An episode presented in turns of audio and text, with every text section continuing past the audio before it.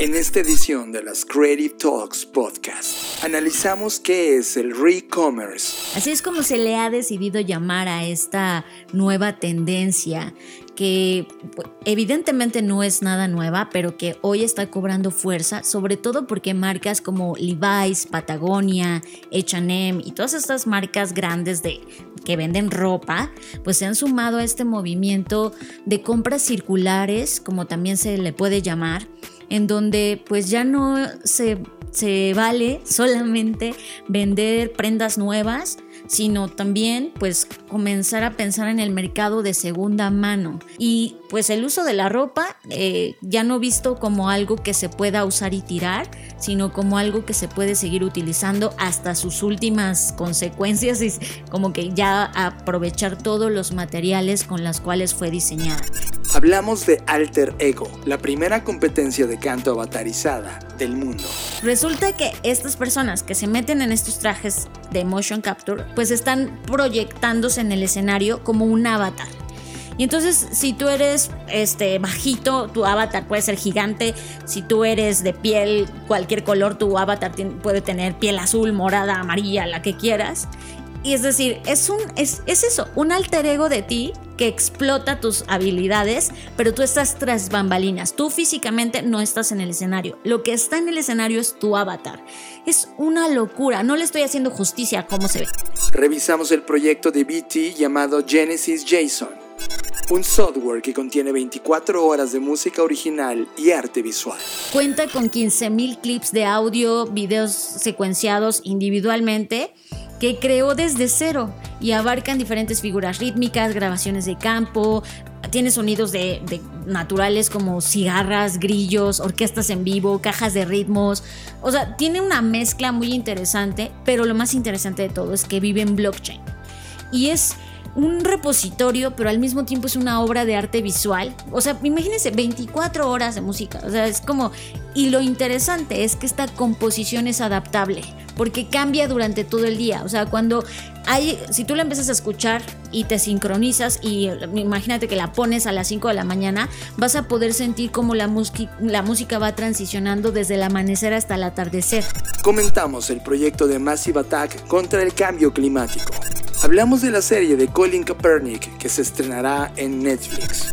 Y hablamos del libro Inteligencia Artificial 2041, 10 visiones para nuestro futuro. Disfruten esta edición de las Creative Talks Podcast.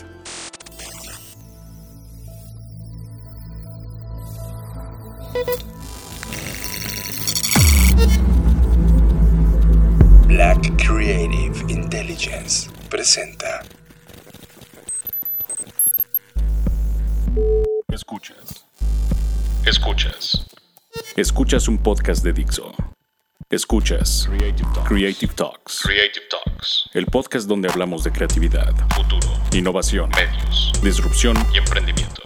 Con Fernanda Rocha y John Black. Por Dixo. La productora de podcast más importante de habla hispana. Por Dixo. Hola, ¿qué tal? Bienvenidos a Creative Talks Podcast, el podcast donde hablamos de creatividad, innovación, diseño, negocios, futuros y muchos temas más que seguro ya descubriste a lo largo de todos los episodios, casi 150 episodios que llevamos en este podcast. El día de hoy me acompaña John Black, como cada episodio. John, bienvenido, ¿cómo estás? Fernanda Rocha, qué placer en esta línea del tiempo coincidir contigo. Y si es tu primera vez en Creative Talks Podcast, debes de saber que estuvimos dos semanas fuera de grabaciones por un tema de movimiento geográfico que tuvimos, pero ya estamos de vuelta y la verdad es que ahora sí se juntaron una cantidad de contenidos que no pudimos compartir ni analizar, pero en esta edición nos vamos a desquitar. Tema de la semana. Este es el tema que nos robó totalmente la atención. Tema de la semana. Entre todas las cosas que han pasado estas últimas dos semanas, ha ido creciendo y se dieron noticias de lanzamientos de plataformas de re-commerce. Así es. Así es como se le ha decidido llamar a esta nueva tendencia que pues, evidentemente no es nada nueva, pero que hoy está cobrando fuerza, sobre todo porque marcas como Levi's, Patagonia, H&M y todas estas marcas grandes de que venden ropa, pues se han sumado a este movimiento de compras circulares, como también se le puede llamar, en donde pues ya no se, se vale solamente vender prendas nuevas, sino también pues comenzar a pensar en el mercado de segunda mano. Y esto porque, como ya lo hemos platicado en otros episodios, la, la, moda es una de las industrias más contaminantes del planeta y pues de alguna forma u otra las marcas quieren contrarrestar eso y sumarse, por supuesto, a los retos y desafíos de el, pues, la reducción no solo de contaminación, sino de desechos industriales, de las emisiones de carbono y pues el uso de la ropa eh, ya no visto como algo que se pueda usar y tirar, sino como algo que se puede seguir utilizando hasta sus últimas consecuencias y como que ya aprovechar todos los materiales con las cuales fue diseñada. Y eso la verdad a mí me entusiasma, me parece muy bueno aunque obviamente también siempre cuidamos este tema del greenwashing, sabemos que muchas compañías lo van a hacer simplemente como para seguir vendiendo más, pero creo que ah, em, fuera de la intención que esto podría tener desde las diferentes compañías, sí está claro que hay un mercado, que este mercado de la segunda mano, de second hand, de pre-love o como le queramos llamar, pues se está volviendo muy, muy millonario en el sentido de lo que promete ser. Por ejemplo, hay cifras que nos dicen que, pues, que este mercado tiene un valor aproximado de 28 mil millones y se prevé que alcance los 64 mil millones para 2024. Me parece culturalmente muy interesante este movimiento. O sea, si, si volteamos al pasado, hace 10 años, hubieras hablado con tu yo del pasado y dices, oye, ¿quieres comprarte esta cosa previamente amada? O sea, de segunda mano. Pues hubieras dicho como que no, mejor prefiero algo nuevo.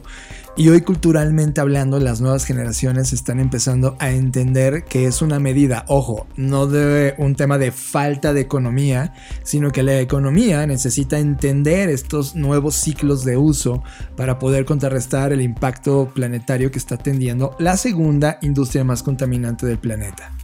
Ahora, ¿cómo funciona este tema? Bueno, es los clientes eh, pues llevan su ropa que todavía es funcional, o sea, ropa, ya sabes, todos tenemos ese tipo de ropa en nuestro closet, ¿no?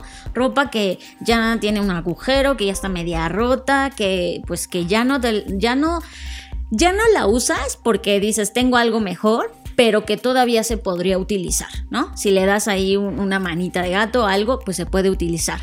Entonces, eh, como les decía desde el inicio, Levi's, por ejemplo, eh, usó una plataforma que es una de las plataformas más usadas, que se llama Troth, y esta, esta, esta plataforma pues, se ha hecho millonario y ha bajado un montón de fondos porque ha permitido que otras marcas, en este caso como Levi's, pues vendan a través de esta plataforma prendas que, pues, que ya fueron amadas por alguien, que alguien ya tuvo, pero que todavía están en muy, muy buen estado y pues otras personas lo pueden comprar evidentemente a un menor precio.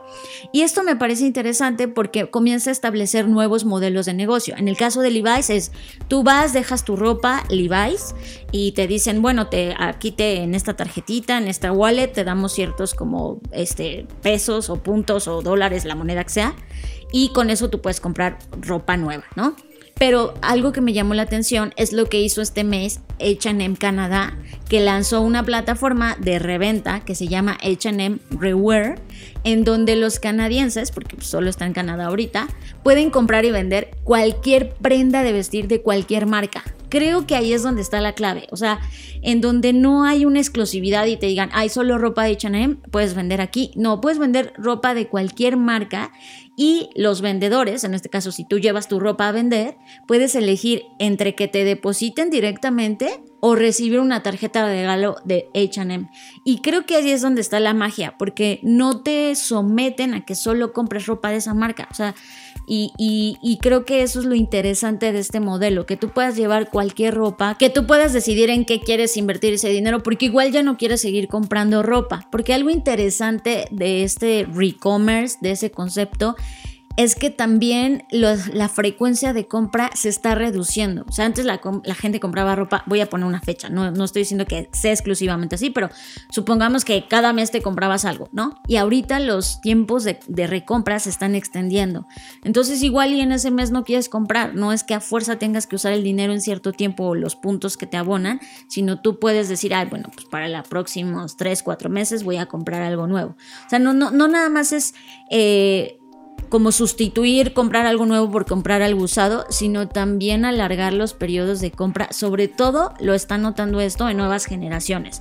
Por ejemplo, hay un informe anual de, reventa, ya, ya existe, que, que, lo hace Global Data y ahí en 2019 se reportó que la generación Z tiene la tasa de crecimiento más alta para este tipo de comercio que también se le conoce como comercio inverso y eh, pues uno de los mercados dentro de este re-commerce que más auge está teniendo es el mercado de lujo.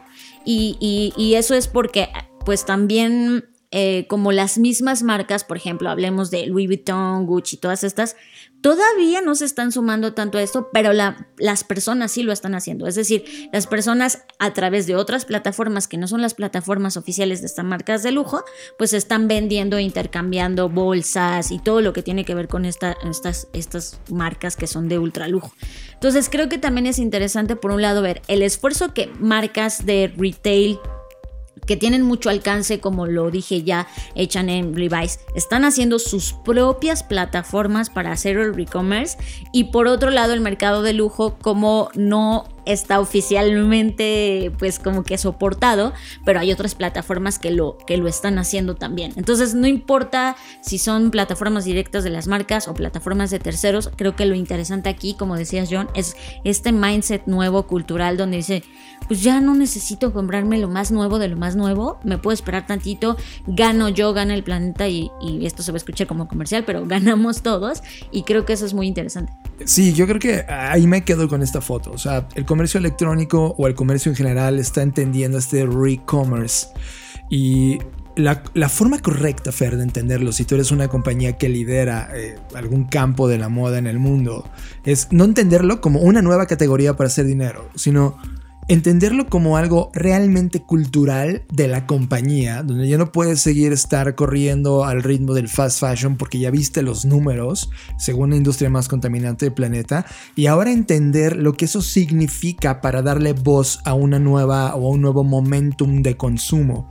Este re-commerce, este upcycling, este pre-love, como quieras llamarlo, a estos nuevos círculos de uso. Me encanta que un tercio de la generación Z está abierto a comprar una prenda, un zapato, un accesorio de segunda mano. Me, encanta, o sea, no lo habíamos visto en generaciones anteriores. Los papás siempre buscaban algo nuevo, no importaba que se endeudaran por meses y ahora los chicos están abiertos a entender de dónde, de dónde viene la prenda. Inclusive he visto cómo han rescatado chamarras, este, playeras que traen logotipos realmente impresos hace 20 o 30 años y están volviendo a rescatarlos, regresando. No sé si te has dado cuenta en la calle, hay esta moda como grunge, punk ahora mismo en la calle, que es justamente rescatar lo que hace 30, 40 años tú y yo utilizábamos en la juventud. Eso me parece interesante y sobre todo creo que hay una, una marca, Fer, que tú y yo hemos visto en el escaparate que se llama Patagonia, que lo ha hecho muy bien muchos años antes de que esto se convirtiera en este mainstream. Sí, justo a eso quería llegar a cómo si tuviéramos que hacer eh, en, pues en una escala quién de todas estas marcas de moda lo está haciendo mejor, creo que Patagonia es quien lleva el liderazgo. No solamente por lo que Patagonia es, que se podría criticar algunas fallas que ha tenido, etcétera, pero no nos vamos a concentrar ahí, sino nos vamos a concentrar en cómo desde hace varios años ellos se venían preocupando por este tema, en donde hablaban ya de upcycling, de re-commerce, antes que todas las marcas. Y las otras marcas los volteaban a ver así como raro. Y de repente hoy ya llegó ese momento donde ahora incluso las otras marcas están intentando emular lo que Patagonia ha hecho. Y pensamos que Patagonia es uno de los líderes en esto porque por toda la tecnología y por toda la cultura que ha intentado permear dentro y fuera de la compañía. O sea, como empresa ellos tienen un compromiso, una dedicación en el tema de la sostenibilidad, siempre la han tenido. Y ellos, por ejemplo, tienen una plataforma que se llama Recraft. Bueno, tienen un movimiento que se llama Warm Wear, ¿vale? Y desde ese movimiento han desarrollado diferentes proyectos o gamas. Uno de ellos es Recrafted. Y eso es que las prendas usadas, que ya, esas prendas que ya de plano, o sea, ya no las podría usar alguien más porque pues ya tienen así, ya están muy desgastadas, pues lo que pasaba originalmente, hay dos vías. Uno, por ejemplo, la ropa que ya está muy desgastada, pues ellos no querían aceptarla porque decían, pues, ¿cómo la vamos a vender? Y por otro lado, la ropa que no se vende, que llega hasta el outlet del outlet, también se tiraba. Entonces. Sí, eso, eso me parecía ridículo, Fer, que. Y, además, hasta para mantener el precio de tienda, tenían que destruir todos los sobrantes, ¿no? Y eso aplicaba tanto al mundo de la moda como al mundo de la tecnología. Y eso es, eso es, un capricho de los humanos y su modelo de negocio. Exacto, entonces ellos se dieron cuenta de estos dos problemas, ¿no? Por un lado, que había prendas en muy mal estado que, que, no podían recibir porque pues no se podían vender y por otro lado pues toda esta ropa que vamos a decir que caducaba, ¿no? En el sentido de que ya no se vendía o porque ya cambiaba de temporada y todo. Desechos textiles. Exacto. Entonces ellos dijeron, bueno, pues vamos a lanzar esta, esta gama de Recrafted para que en lugar de que esta ropa se vaya a un vertedero este, y contamine, ahora se vaya a un vertedero pero para convertirse en materia prima de nuevo artículos. Entonces, con retazos, literal, con pedazos de otras prendas, hacen una prenda nueva. Y lo interesante es que esta prenda nueva se hace única porque tiene un pedazo eh, en particular, o sea, no, es, no, no va a haber una igual, difícilmente va a haber una igual.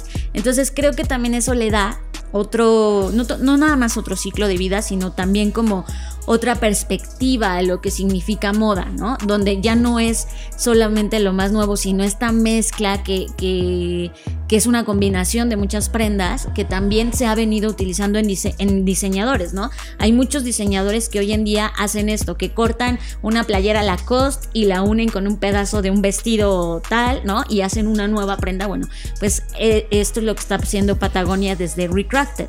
Y luego, también como parte de este modelo de warm wear, eh, pues ellos tienen otra, otra iniciativa en donde pues, también desde hace bastante tiempo, bueno, antes que los demás, ellos aceptan prendas y hay un mercado de segunda mano en donde tú puedes vender prendas de la marca Patagonia y pues todavía están en buen estado y tú las puedes comprar más baratas y etcétera, ¿no?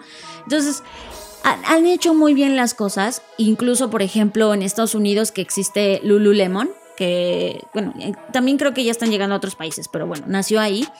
Ellos tienen una división llamada Like New, ¿no? Es que, que es como, como nuevo. Entonces, vemos que cada vez cada, más empresas, sobre todo estas grandes, que son las que más problemas de contaminación tienen, pues están sumándose a estos movimientos. En México, por ejemplo, ya hemos hablado en el podcast de Troquer, que es esta marca que tú puedes intercambiar, bueno, más que intercambiar, vender tus productos de lujo y alguien más los compra, ¿no? Y, y, tú ganas el dinero. Y también hay otros movimientos como de, de, ¿cómo se dice? De resanar y restaurar la ropa, ¿no? Por ejemplo, sobre todo con los jeans, que son una de las prendas que más contamina.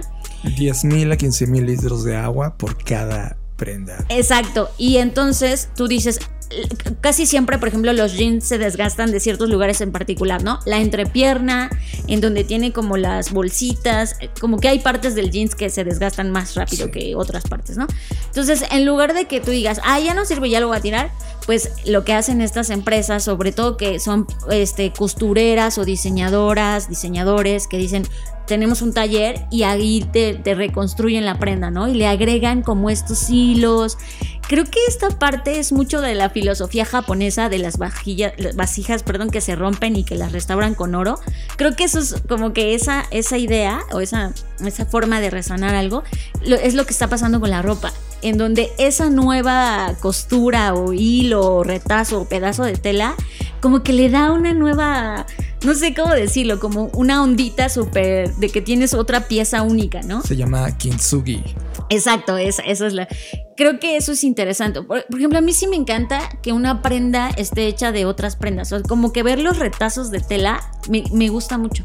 Y no he podido yo tener una prenda así. Y eso, de verdad, créanme que lo uso hasta que se rompe. pero. Sí, este, totalmente real. Pero no, pero como no tengo tantas prendas diferentes, casi todo es negro, entonces no, no se veía, no se ve la diferencia, ¿no? Pero creo que, que, que eso es muy interesante. Como que cambiemos la idea de comprar ropa por comprar y creo que hoy nos estamos volviendo más curadores, como que ya no es comprar la ropa solo por comprarla, sino como que cada prenda que quieres tener quieres que tenga un significado espacial particular, que la puedas usar. O sea, me, llama mucho la atención, John, cómo está cambiando estas generaciones, cómo diferentes investigaciones y reportes pues apuntan a eso, que, que ya no solo es por comprar así de, ay, quiero comprarme toda la ropa del mundo. Obviamente, obviamente sabemos que hay un mundo y un mercado de influencers que, que, tienen como este, casas que son closets, ¿no? Y todo esto. Pero estoy hablando de la gente de calle, o sea, la gente que no se dedica como tal a modelar gente como tú y como yo? ¿O cuáles han sido, por ejemplo, para ustedes el, el, consumo de la ropa en pandemia? Yo no me he comprado ni una sola prenda en pandemia, porque digo, ¿para qué? O sea, estoy en mi casa, no voy a salir, ni siquiera tenis, ¿no? Sí, como que privilegiamos la usabilidad de la ropa y no tanto la estética o el número de veces que puedes replicar una prenda que inclusive solo utilizaste una vez. Que, que ya lo hemos platicado varias veces o varios años ya en este podcast. Eh, nosotros mismos tenemos más, no más de 30 prendas y esas 30 prendas son las que vamos usando todo el tiempo y estamos privilegiando el sentirte cómodo, que tenga un performance, etcétera, más allá de lo estético. Y creo que con estos eh, nuevos modelos y estas formas de entender en circularidad el uso de, de de, las prendas, pues está tocando la industria y va a empezar a permear al resto de industrias. Que eso es lo interesante. Al ser la industria de la moda una industria muy grande todavía y lo va a ser por mucho tiempo, está influyendo, por ejemplo, en la industria de los muebles, ¿no? IKEA que quiere lanzar este, esta plataforma de resell también en donde pues tú una mesa ya no la quieres, la llevas, la restauran y la vuelven a vender. O sea, creo que esto, como bien dices John, va a tener este tema de e-commerce, return, recycle, o sea, el re, ¿no? El reutilizar, reusar, reciclar, pues todo esto va a permear. Algo que quiero mencionar es que una vez que esto se esté volviendo más popular, hay, de nueva cuenta vamos a tener como una convergencia con la tecnología. O sea, ahorita todo esto es mucho pues de aprender, ¿no? Estas marcas están aprendiendo qué es lo que la, la, gente compra, si está de acuerdo, si lo va a comprar, si no lo va a comprar.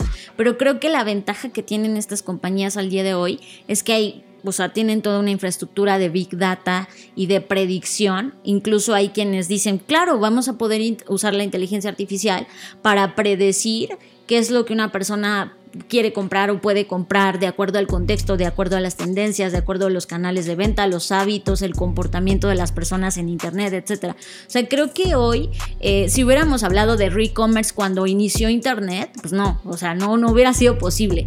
Pero creo que hoy la maduración que tenemos como mercado, el contexto al cual nos estamos exponiendo, la tecnología, la predisposición que ya hay en cuanto a estos temas, creo que estamos como en el momento justo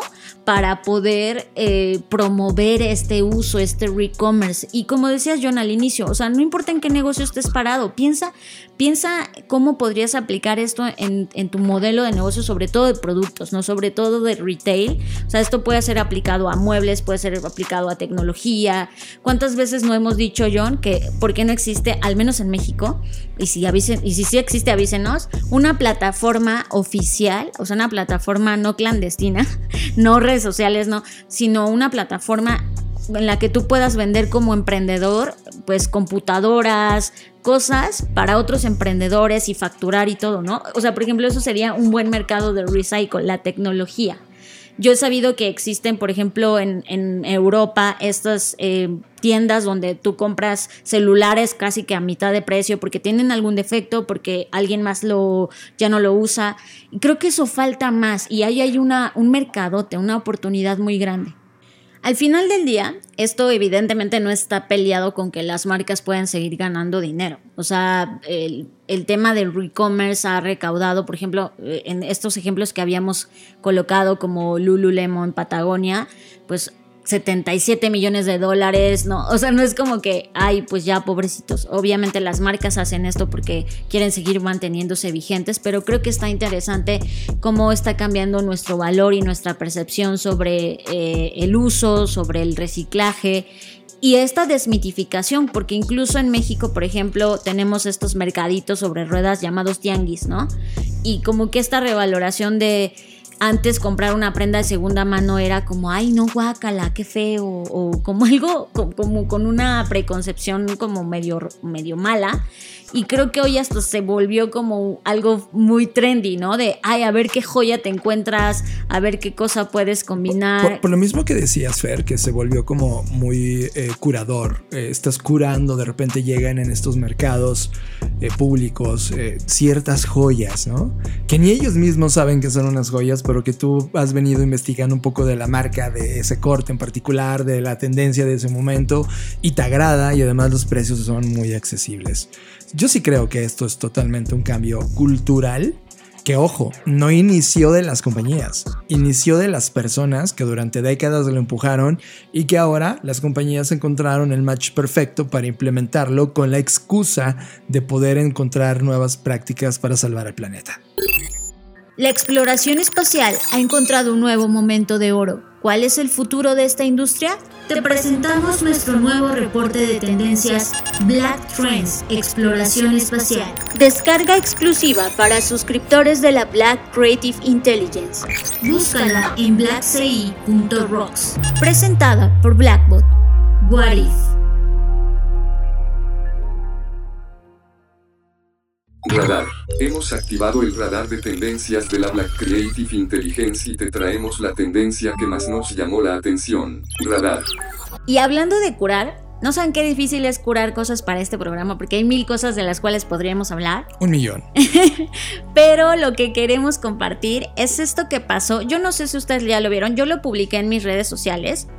Pero este es una combinación, es que no, no sé ni, ni, qué decir. O sea, esta es una combinación entre un La Voz, o ¿cómo se llama? The Voice. Eh, The Voice este o programa. Americans Got Talent. Ajá, todos estos programas. Y algo que nos encanta y que hemos hablado una y otra vez en este programa, que es el Digital Self o el, Digital Human o el Avatar y Dorus. Hemos hablado mucho de esto.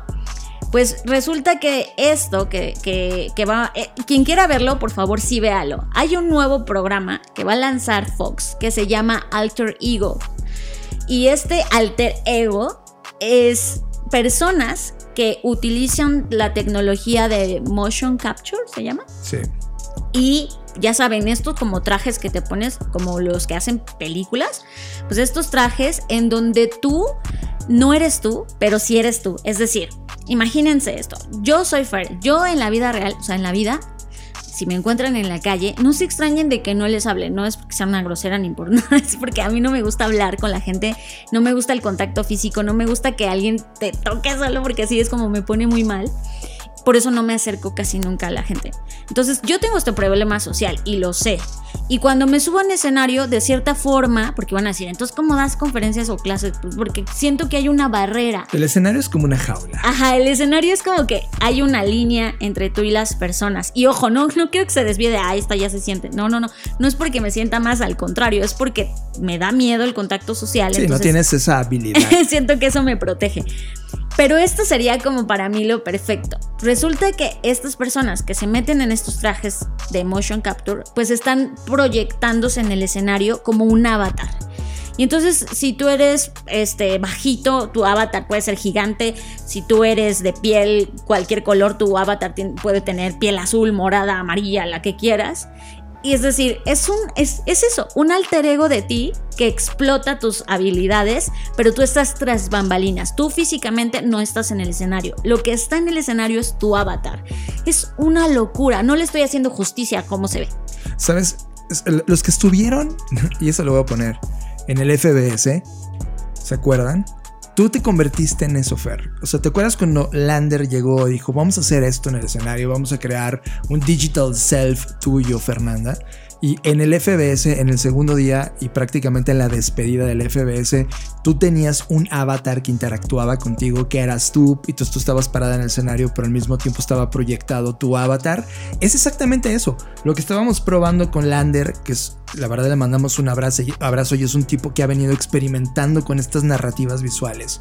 Es que efectivamente hoy ya llegó al mainstream y esto ya es un momento que se va a romper esa industria en donde tu avatar o tu digital self hoy todavía operado por ti. Mañana no lo sé. Mañana probablemente van a ser una serie de datos y, variables que van a poder codificar un algoritmo de inteligencia artificial para poder ser realmente un digital self.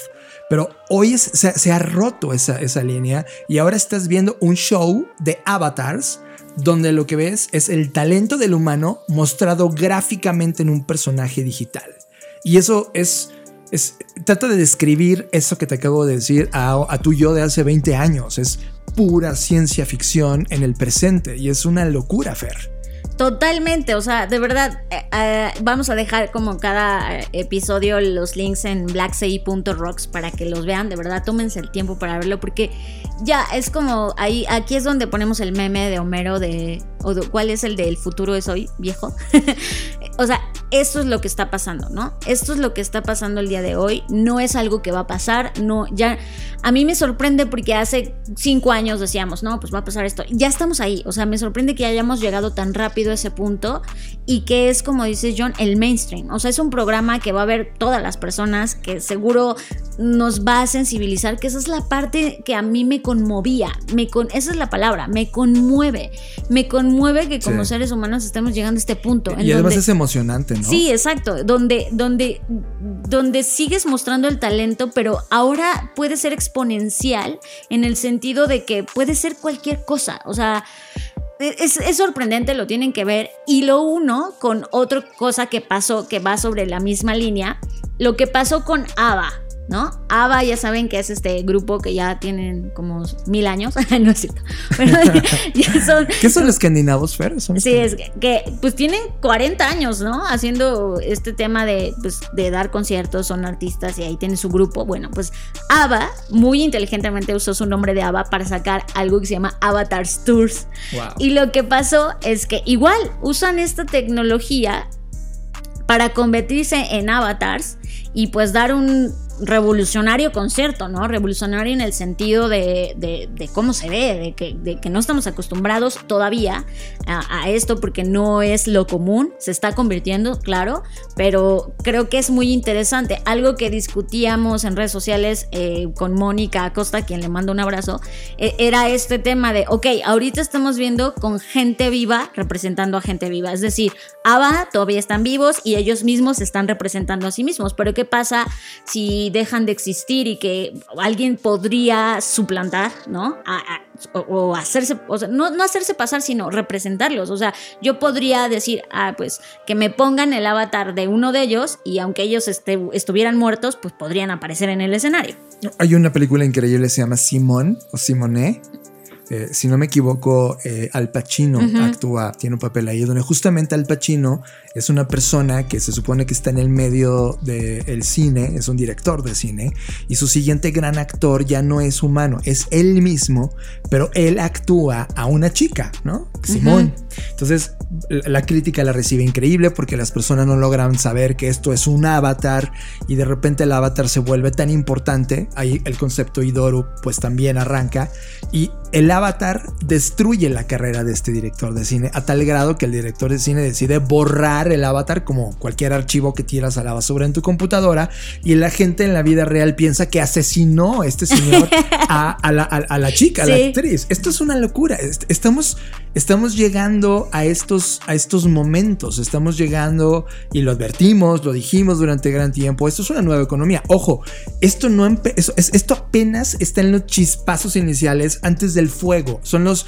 los pequeños crujidos de la madera que empiezan a sacar estas pequeñas partículas ya encendidas. Esto es lo que está pasando. La detección de tendencias, la detección de la maduración de los mercados, la detección de los movimientos culturales, la intersección entre tecnología, sociedad, economía, cultura, política, están comenzando a llegar a un punto donde están naciendo ya estas personas. Y ojo, advertíamos cuando Gorilas apareció, advertíamos cuando Hatsune Miku estaba en escena ahora están llegando a este nivel y Fer, no va a pasar otra cosa más que encenderse y esa, esa sociedad frente a esa nueva realidad digital y de avatars va a ser algo importantísimo de estudio para la sociología, para la política, para el entretenimiento. Esto, esto está como reiniciando. Alguien le dio reset a este videojuego de vida y ahora le puso más gigabytes de capacidad y está empezando a salir estas manifestaciones artísticas.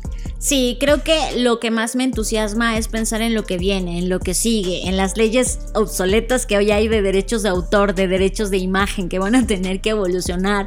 Y, eso me gusta, ¿no? Cuando, cuando algo se rompe y da paso a lo nuevo, pues ya estamos ahí. O sea, porque esto puede ser aplicado en cualquier cosa, en películas, ¿no? Lo, hemos hablado, de repente, pues un actor que ya no está, lo, lo han hecho en Star Wars, sí, pero ya no solamente con la emulación de la tecnología, sino con esta avatarización, donde yo pienso, va a haber actores de la vida real y actores tras bambalinas, ¿no? O sea, actores que representan a otros actores que estuvieron vivos y que hoy ya no están, no lo sé. O sea, como que todo lo que podría pasar es lo que nos entusiasma y ya veremos qué pasa con el tiempo. Mientras tanto, hay que disfrutar este nuevo programa que yo estoy así ansiosa de que se estrene. Magic. This is unlike how we've seen people perform ever in the history of television. This is freaking nutty nuts. Fox is making television history and bringing you the world's first Avatar singing competition. This is Alter Ego. Look what we got here. Why do you feel like you need an, an alter ego? There's something about how I look behind this alter ego that I feel like it's held me back. Lost dreams and second chances are reignited when singers from all walks of life become the stars they've always dreamed of being. Look what we got here! What? Growing up, people always judged me by the way I looked and the way I sang, but I realized I don't have to be afraid in front of some of the biggest names in music. Will I Am, Alanis Morissette, Grimes, and Nick Lachey. As they search for the next generation superstar. I can't wait to meet the human beings behind these alter egos. An alter ego actually really helps me a lot in life. I like the hair. Yo, do that again, bro. With cutting edge technology never before used on television, singers' alter egos will be transported through the lens onto a real stage with real backup dancers and a live audience. This alter ego is giving you just the invitation to step out and, and be even more of who you are. Oh, those avatar tears? Yeah, man, for real. I think that's the beauty of this show is just you have no idea what's coming at you. Tune in for a special two-night premiere of Alter Ego where dreams become reality like never before. Estás conectado a Creative Talks Podcast. Cada 15 días, Luis Armando Jiménez Bravo e Imelda Schaeffer conectan los puntos más complejos de la economía, negocios, emprendimiento, planeación financiera y administración en Conectando Puntos Podcast. Bienvenidos a Conectando Puntos, el podcast en el que hablamos de economía, psicología, finanzas, sociología y básicamente cualquier área del conocimiento que nos ayude a tratar de entender este pequeño y loco mundo que llamamos sociedad. Conectando Puntos podcast de Black Creative Intelligence presentado por CESC Consultores, Conectando Puntos, disponible en todas las plataformas donde escuchas podcast. Radar. Hemos activado el radar de tendencias de la Black Creative Intelligence y te traemos la tendencia que más nos llamó la atención. Radar. Y por cierto, Fernanda Rocha, eh, en esta semana eh, Wonderman Thompson, que tiene un departamento de inteligencia, saca un reporte muy interesante que además nosotros en la Black Creative Intelligence llevamos también varios meses de análisis sobre el mundo, en particular de los metaversos. Es un eh, documento que puedes descargar de forma gratuita en la página de Wonderman Thompson Intelligence y la verdad es que es un vistazo porque ojo, Todavía no hay datos económicos duros porque esto es un tema muy, muy de avanzada, muy de recuperar lo que está sucediendo en los últimos dos años después de la pandemia, donde explotaron los NFTs, donde llegó el arte digital, donde los videojuegos empezaron a tener más consumo sobre la televisión, inclusive sobre Netflix.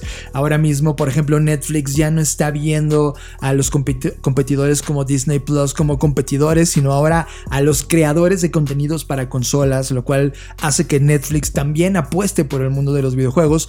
Hay una foto muy interesante sobre el metaverso en este documento y sobre qué generaciones están reaccionando, cuáles son las personas que están entendiéndolo, quiénes son los actores de toda esta gran revolución y me parece un documento esencial bajarlo pero se los juro, lo que se va a publicar la próxima semana como análisis de metaverso en la Black Creative Intelligence va a ser una locura de análisis, no solamente sobre lo que está pasando hoy, sino sobre los conceptos que se va a convertir el metaverso en los siguientes 20 años. ¿Sabes cómo me siento, Fer? Como si fuera 1996 acabares de entrar a internet diciendo, wow, lo que acabo de ver que se va a convertir. Creo que para mí, y eso lo pongo como un statement, metaverso no es una nueva eh, habilidad que tiene el mundo digital. Para mí es la maduración de Internet. Este es el nuevo Internet. Y creo que verlo entenderlo y tratar de saber a dónde se va a mover en los siguientes 20 años, porque lo va a hacer. Ahí están empezando a converger los blockchains, los cripto, el pensamiento de seguridad actual, la cultura digital madurada, el procesamiento tecnológico, la nube, los videojuegos, el storytelling, la economía. Está, está convergiendo en este lugar. Por lo tanto, les puedo asegurar que si leen este artículo, si se meten en este tema desde ahora, equivale como haberles dicho compren Bitcoin hace 15 años, ¿saben? Es igual de relevante. Creo que eh, yo, Fer, me emocioné muchísimo cuando tuve acceso a este documento y no hace más que validar lo que nosotros ya tenemos en el artículo. Y ojo, el documento de la inteligencia de que les estoy hablando de Wonder, Wonderman Thompson se queda cortísimo frente a lo que nosotros vamos a publicar la próxima semana en la Black Creative Intelligence. En esta sección hemos hablado muchísimo de la influencia tecnológica en el futuro de la humanidad, pero ha llegado la hora de hacerte una pregunta. ¿Cómo sería tu vida sin Internet? Y no me refiero a que tengas un problema de conexión, sino a un verdadero apagón, un blackout que dejaría por meses a la humanidad sin la herramienta de comunicación, negocios, entretenimiento y economía más importante y poderosa de la historia, el Internet. En una nueva investigación presentada en la Conferencia de Comunicación de Datos SIGCOM 2021, se mostraron los resultados del impacto de las tormentas solares en el planeta Tierra. ¿Pero qué es una tormenta solar? El Sol siempre está bañando a la Tierra con una neblina de partículas magnetizadas conocidas como viento solar. En su mayor parte, el escudo magnético de nuestro planeta bloquea este viento eléctrico para que no cause ningún daño real a la Tierra o sus habitantes, pero a veces, aproximadamente cada siglo, ese viento se convierte en una tormenta solar y los resultados de un clima espacial tan extremo podrían ser catastróficos para nuestra forma de vida moderna. En la historia reciente solo se han registrado dos tormentas de este tipo. Una en 1859 conocida como el evento Carrington.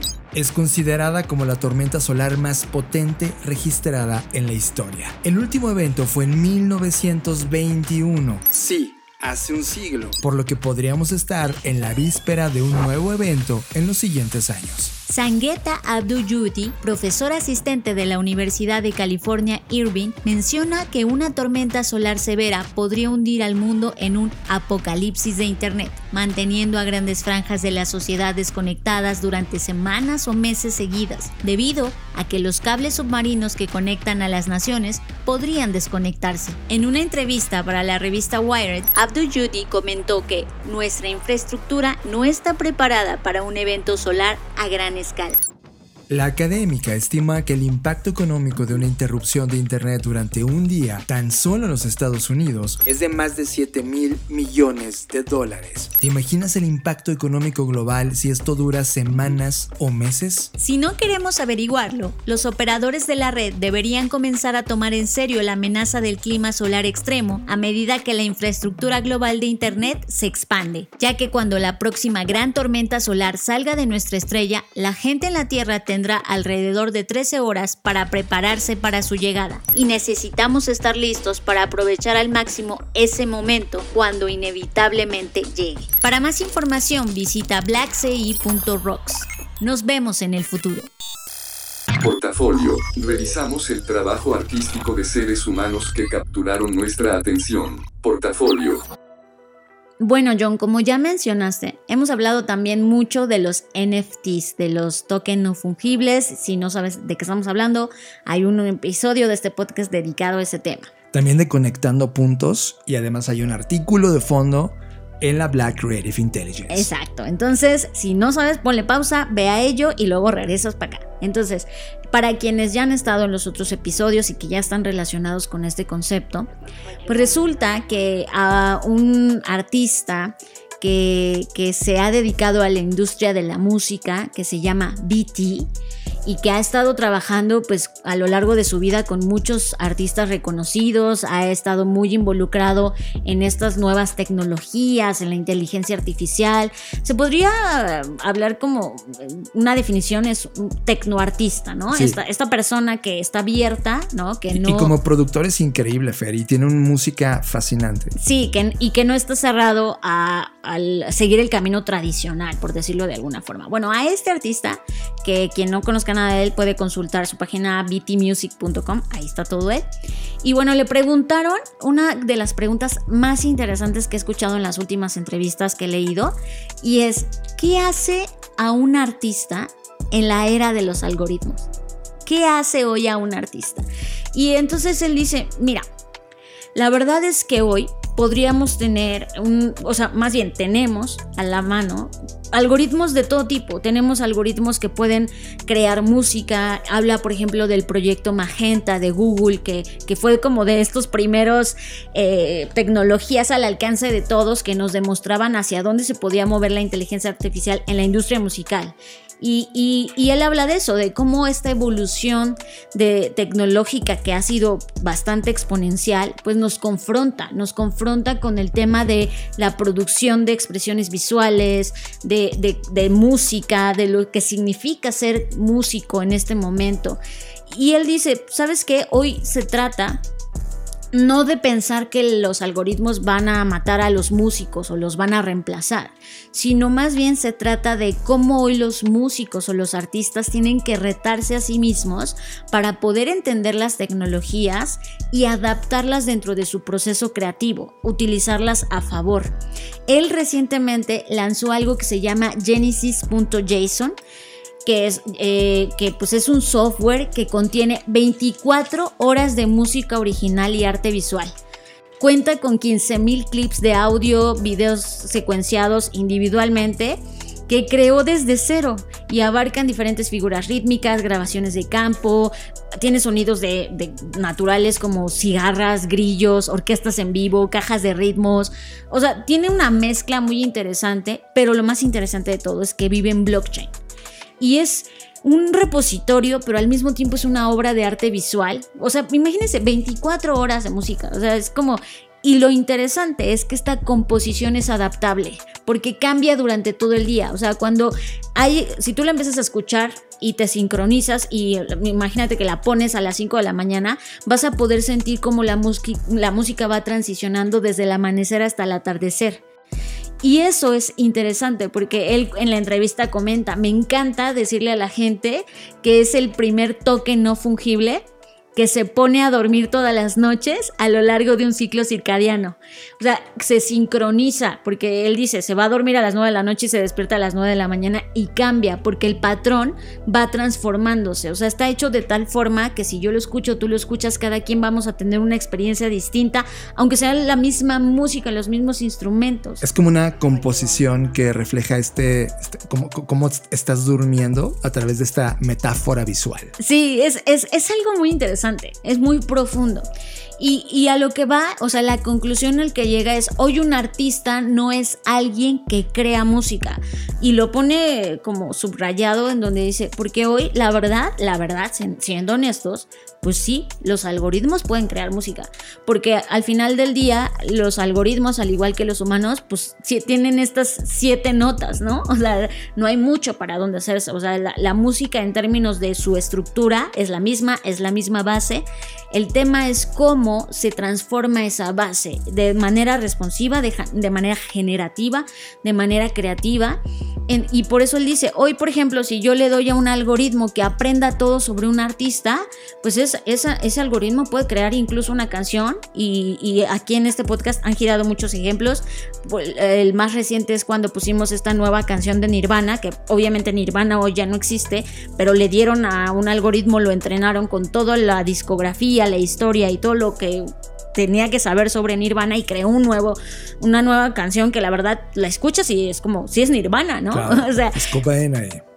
Entonces, lo interesante que él menciona es justo esto, es hoy un artista no es quien crea música, hoy un artista es aquel que se expone, que está dispuesto a aprender, que rompe como los cánones de lo que significa la música, la composición y se permite interactuar y experimentar. Y tiene como esta humildad, habla de ese concepto en donde aprende, aprende de la máquina, o sea, se deja también guiar y no es, no es como alguien que dice, ay no, a mí las máquinas no me gustan y, como que me voy a ir a vivir a un desierto donde no haya tecnología, sino por el contrario, él cree que hoy los artistas son estas personas que logran exponerse a estos nuevos inputs para que sus outputs sean más finos, porque él dice, yo no podría sentarme y escuchar, o bueno, sí podría hacerlo, pero me tomaría mucho tiempo sentarme a escuchar cómo componía Beethoven y aprender de todo toda su estructura.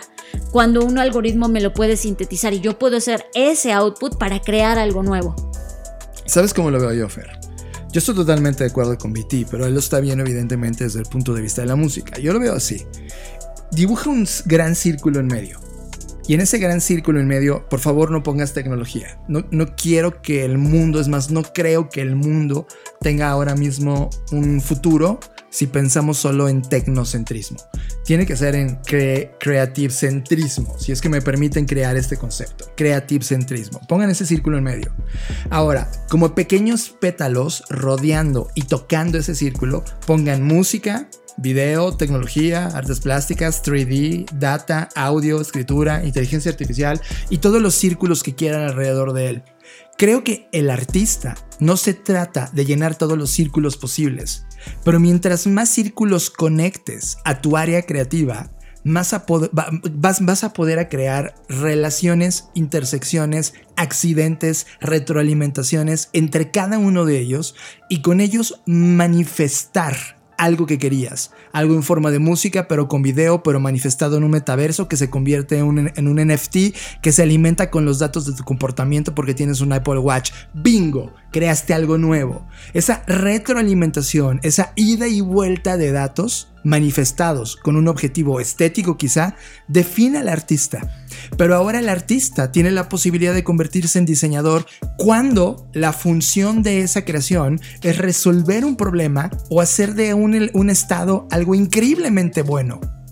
Cuando se logra es cuando los artistas van a dar este salto de dejarse de ver como algo intocable y algo como algo totalmente expuesto y sobre todo en función a resolver los problemas que tenemos como humanidad de forma bella, estética, visual, sonora, que, se sienta y que lo puedas usar. Creo que estamos en ese pequeño salto de intersección de cómo los artistas se consideran hoy, así como de algún momento nosotros pusimos a los científicos en el centro, ahora creo que hay una silla al lado de los científicos llamado creatividad o diseño, donde estos artistas van a, a, lo, largo de toda esta década a sentarse en ese lugar que les toca históricamente. Y eso a mí me emociona y cuando veo que algo como BT, un personaje como BT, está empezando a entender esta correlación, creo que tiene la humanidad mucho futuro, porque hay muchos BTs allá afuera que están empezando a conectar estos círculos.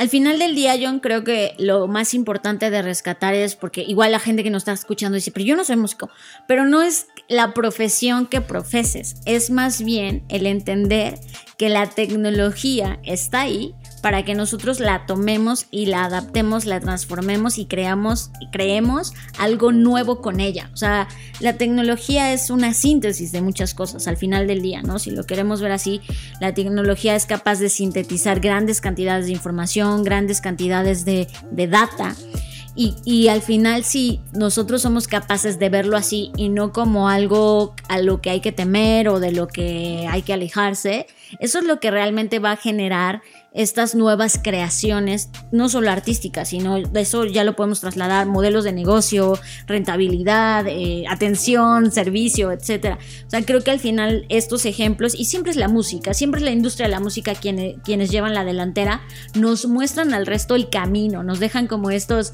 estos señuelos, estas pistas de hacia dónde nos tenemos que mover en tanto en nuestro pensamiento, en nuestra apertura y nuestra amplitud de conocimiento. Es que la música tiene tanta potencia como el lenguaje matemático. O sea, la música es quizá el, lenguaje universal natural y la matemática es el lenguaje universal sintético, ¿no? Eh, creo que voy a enlazar algo muy importante que tú ibas a hablar en este podcast, Fer, y de una vez lo voy a coser. Massive Attack. a eso va. Otra vez, una banda igual de música, ahora tomando un problema y haciendo que su arte se convierta en el diseño para resolver un problema. Creo que esa es la maduración nacional del, eh, natural del, art, del arte, Fer, cuando se convierte en un diseño que ayuda a resolver un problema. Y Massive Attack tiene toda una eh, idea, una hipótesis interesantes contra el cambio climático.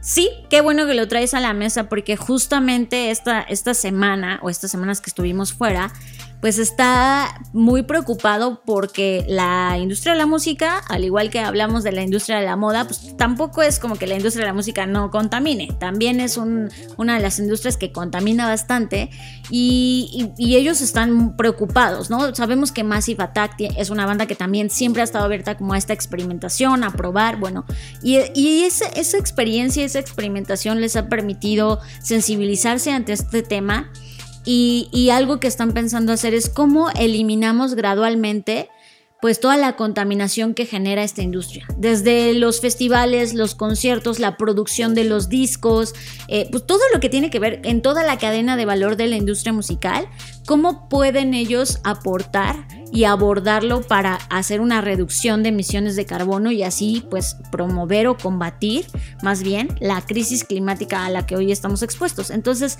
creo que, que una vez que, que como decías tú, John, que asumes que eres visible, que tienes la posibilidad, que ya llegaste a cierto punto en donde pues, eres reconocido en el mundo, etcétera, y usas ese spotlight para promover y para ayudar y para contrarrestar estos problemas, e, e, eso es interesante. O sea, creo que em, todo esto que, a veces pareciera que no tiene eco, eh, los objetivos que se acordaron en el Acuerdo Climático de París, que de repente vemos muchos países que siguen pensando que esto es un invento, etcétera pero de repente te das cuenta que esto sí mueve, sí mueve a las personas. Y, siempre me llama la atención porque siempre son los artistas, ¿no? Son, son ellos quienes toman como, como, no sé si la responsabilidad, pero sí la bandera de, de, de promover estos temas. Son quienes más cerca están de esta sensibilización y que transmiten a los demás esto. Entonces, bueno, lo que está haciendo Massive Attack es eh, pues hacer una serie de procesos e incluso luchar por una estandarización que obligue de cierta forma a toda la industria a pensar en estas emisiones de carbono, en esta contaminación. Y, creo que también son muy, o sea, no es que están prometiendo que va a pasar de la noche a la mañana, están conscientes de que esto va a ser un cambio gradual, pero pues alguien tenía que dar el primer paso. Lo que te dije, Fer, el arte madura y se convierte en diseño, y ese diseño madura y se convierte en performance. Liberamos nuestra agenda el último sábado de cada mes para ofrecer consultoría de negocio, innovación, creatividad y estrategia para tu proyecto, negocio, vida o problema que quieras resolver. Te presentamos What If Sessions. What If Sessions. Las sesiones de consultoría democratizada de Blackbot. Pasos para ser parte de una sesión. 1 llena el preregistro, en donde te pediremos información del proyecto, compañía o problema que quieras resolver. 2. Analizaremos tu información y, de ser aceptado, te mandaremos una liga para agendar en el calendario y hacer tu pago. 3. Analizaremos tu proyecto. Desplegaremos una fase de investigación y diseñaremos una respuesta para ti. 4. Tomarás la What If Session, en donde te plantearemos nuestros descubrimientos y recomendaciones. 5 diseñaremos un plan de acción para que lo ejecutes. What Sessions. Aplicaciones abiertas ahora mismo. Visita blackbot.rocks y llena el preregistro.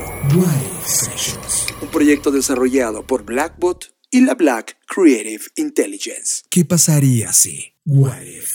Media, todos los contenidos que estamos viendo, series, videos, media. Fernanda Rocha, tú sabes que somos, bueno, yo en particular, no sé qué tanto tú seas fan de Colin Kaepernick. Creo que las personas que saben la historia de lo que ocurrió con Colin Kaepernick durante el periodo de pues, elecciones en Estados Unidos, cuando ganó Trump, y cómo él se manifestaba desde el campo de la NFL cada vez que se entonaba el himno nacional de Estados Unidos, hincándose como una protesta contra la postura que tenía Trump frente, primero, a las razas. La verdad es que es racista Trump, lo demostró a lo largo de su campaña y definitivamente en las minorías representadas por Colin Kaepernick, su única manera de protestar era hincando, hincándose, y eso le costó que la NFL lo, expulsara de por vida, casi por mandato presidencial.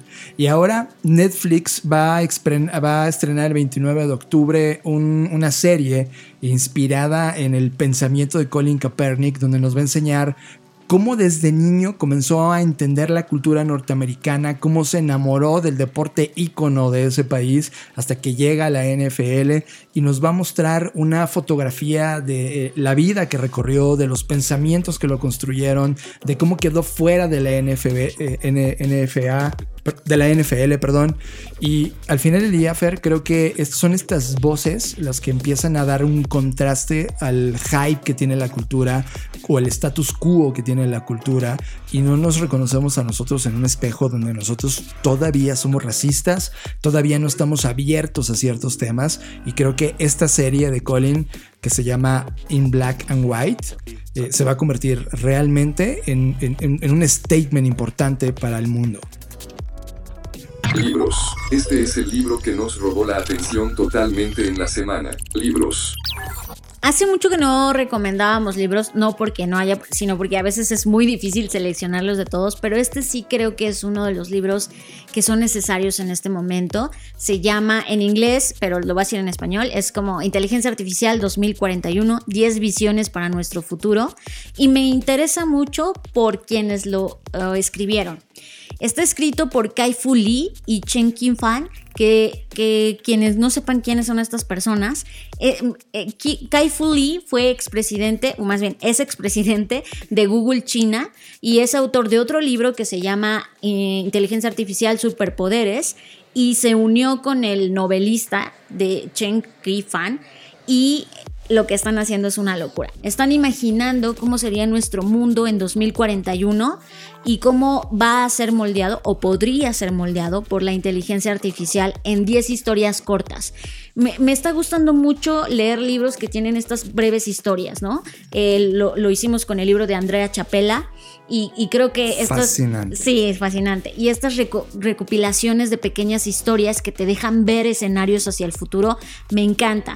para no hacerles spoiler nada más rápidamente, se van a topar con historias, por ejemplo, que en San Francisco la industria de la reasignación de empleo surge a medida que la inteligencia artificial eh, provoca un desplazamiento laboral. En Múnich, por ejemplo, un científico deshonesto se basa en la computación cuántica y ocurren ahí una serie de cosas que no voy a spoilear, en Seúl, en Mumbai, en Tokio, es decir, van, estas historias van ocurriendo en diferentes puntos del planeta, lo cual también lo hace interesante. Y bueno, es un libro que todos deberíamos estar leyendo. Ya nos contarán si lo leen, cómo les va. Ya eh, más adelante igual le hacemos una reseña en Black Creative Intelligence, pero ahí está, es un libro de ciencia ficción que nos deja ver cómo va a ser o cómo podría ser el mundo en 2041 gracias a la inteligencia artificial. Y recuerden que tenemos un podcast que se llama Bookshake de la Black Creative Intelligence, donde una vez al mes reseñamos algún libro de innovación, lo analizamos, lo destrozamos, junto con todos los bookshakers que se unen en cada edición. Estás escuchando Creative Talks Podcast. Wow, ya, ya extrañaba hacer esto. Esto es como hacer ejercicio y te duele, pero como que lo disfrutas. Bueno, así me pasa con esto. Y lo que me duele no es estar acá con ustedes, lo que me duele es todo lo que tenemos que sacrificar en términos de contenido que se queda afuera. Pero pues para eso lo hacemos cada semana. Y la próxima semana vamos a cumplir 150 episodios, John. No, no puedo creer, pasó muy rápido el tiempo. 150 es una barbaridad. Multiplica 150 por 12 horas. E, eso es el tiempo que hemos invertido acá. Pero espero que lo estés disfrutando tanto como nosotros. Y bueno, pues ya llegamos al final de esta emisión. No me queda más que agradecerte y recordarte que nos puedes seguir eh, a Blackbot en arroba blackbotrocks, a Black School en arroba soy Black School. A mí me puedes encontrar como arroba Fernanda. Yo soy John Black y recuerden que pueden encontrarme en John Blackbot. Y la verdad es que es un placer coincidir en esta línea de tiempo y como decimos en Blackbot y en este podcast y en todo lo que hacemos cada vez que nos despedimos. Nos vemos en el futuro. Dixo presentó. Dixo presentó Creative Talks. El podcast en donde hablamos de creatividad, innovación, medios, disrupción y emprendimiento. Con Fernanda Rocha y John Black. Por Dixo, la productora de podcast más importante de habla hispana. Nos escuchamos en el futuro.